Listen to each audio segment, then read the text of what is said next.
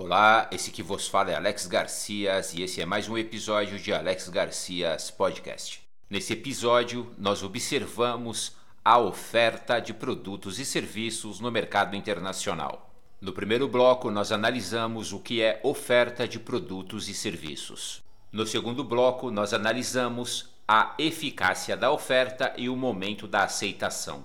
No terceiro bloco, nós observamos direitos e deveres do ofertante e do destinatário da oferta. Esse que vos fala é Alex Garcias e no primeiro bloco vamos conhecer a noção sobre o que é oferta.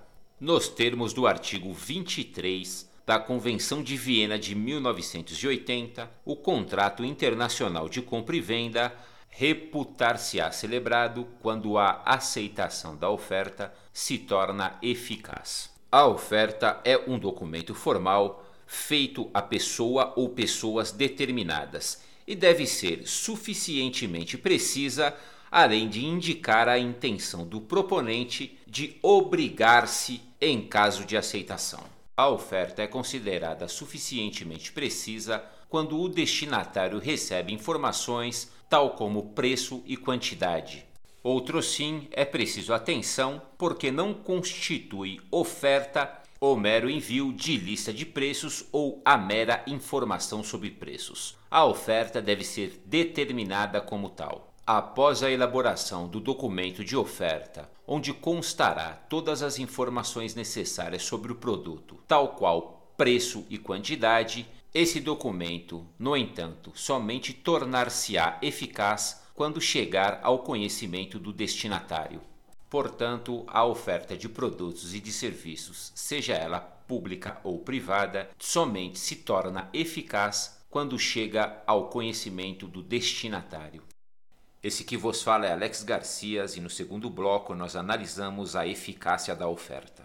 Quando a oferta de prestação de produtos e serviços se torna eficaz. A oferta se torna eficaz quando chega ao seu destinatário. A oferta enviada é irrevogável. Ela pode ser retirada desde que a retratação chegue ao destinatário antes ou simultaneamente à oferta. A oferta pode ainda ser revogada pelo proponente, mesmo após ter sido recebida pelo destinatário, quando a revogação chegar às mãos deste antes que sua aceitação tenha sido expedida. Da aceitação da oferta. O artigo 18 da Convenção de Viena define a aceitação da oferta como a declaração ou outra conduta do destinatário, manifestando seu consentimento à oferta.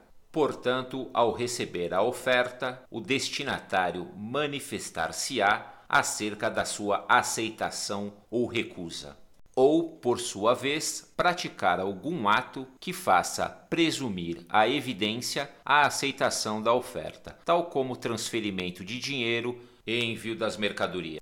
Pode ocorrer, contudo, que o destinatário faça alterações na oferta que recebeu. Quando as alterações se referirem a elementos essenciais da oferta, tal como preço, quantidade e data de entrega, constituir-se-á verdadeira contraproposta, ou seja, significa que a proposta oferta inicial enviada foi recusada e o destinatário criou um novo documento chamado contraproposta enviado ao proponente para que esse agora se manifeste sobre aceitação ou recusa. Cumpre-nos salientar que ao receber a proposta à oferta, se o destinatário não se manifestar, ou seja, permanecer em silêncio, não significa a sua aceitação. O silêncio ao receber uma oferta não significa a sua aceitação.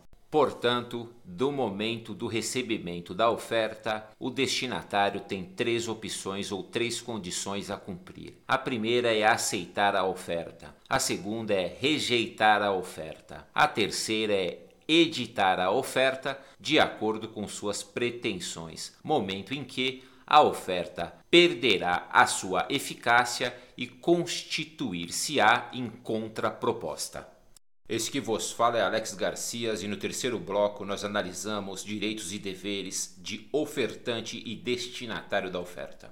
É conforme o direito internacional que a oferta é um documento oficial onde o emitente descreve todas as características de seu produto, tal como quantidade, preço e data de entrega, para ser enviado ao mercado público ou privado, a fim de receber a aceitação da proposta. A oferta torna-se eficaz quando chega ao seu destinatário. É também a partir desse momento que se inicia a responsabilidade do emitente da oferta. O emitente da oferta é responsável por todas as informações que constam no documento. Assim sendo, diante de uma aceitação, toda a informação descrita na oferta deve ser cumprida pelo emitente. São, portanto, elementares de uma oferta a descrição, preço, quantidade, forma de entrega, origem do produto e data de validade da oferta. Outras informações sobre o produto ou serviço que não constarem na oferta podem ser enviadas a posteriori ao destinatário interessado em adquirir essas informações. Portanto, conclui-se que, quanto à responsabilidade do emitente da oferta, a mesma tem nexo de causalidade com o conteúdo da oferta enviada ao destinatário. Quanto à responsabilidade do destinatário da oferta, que a aceita, é de acordo com o que está escrito na oferta, ou seja, o promitente comprador, aquele que aceita a oferta, tem a obrigação de pagar o preço pelo produto e recebê-lo nas condições descritas no documento da oferta. Esse que vos fala é Alex Garcias e esse foi mais um episódio de Alex Garcias Podcast. Se Vossa Senhoria achou esta informação verdadeiramente importante, por gentileza, contemple-nos com o compartilhamento da informação. Outro sim, se Vossa Senhoria tem alguma sugestão a fazer, por gentileza, entre em contato conosco através do Instagram AlexGarciasOFC. Será verdadeiramente um prazer responder a vossa pergunta. Por fim, agradecemos aos nossos colaboradores que elencamos na descrição desse episódio. Esse que vos fala é Alex Garcias. Muito obrigado pela vossa atenção e até a próxima.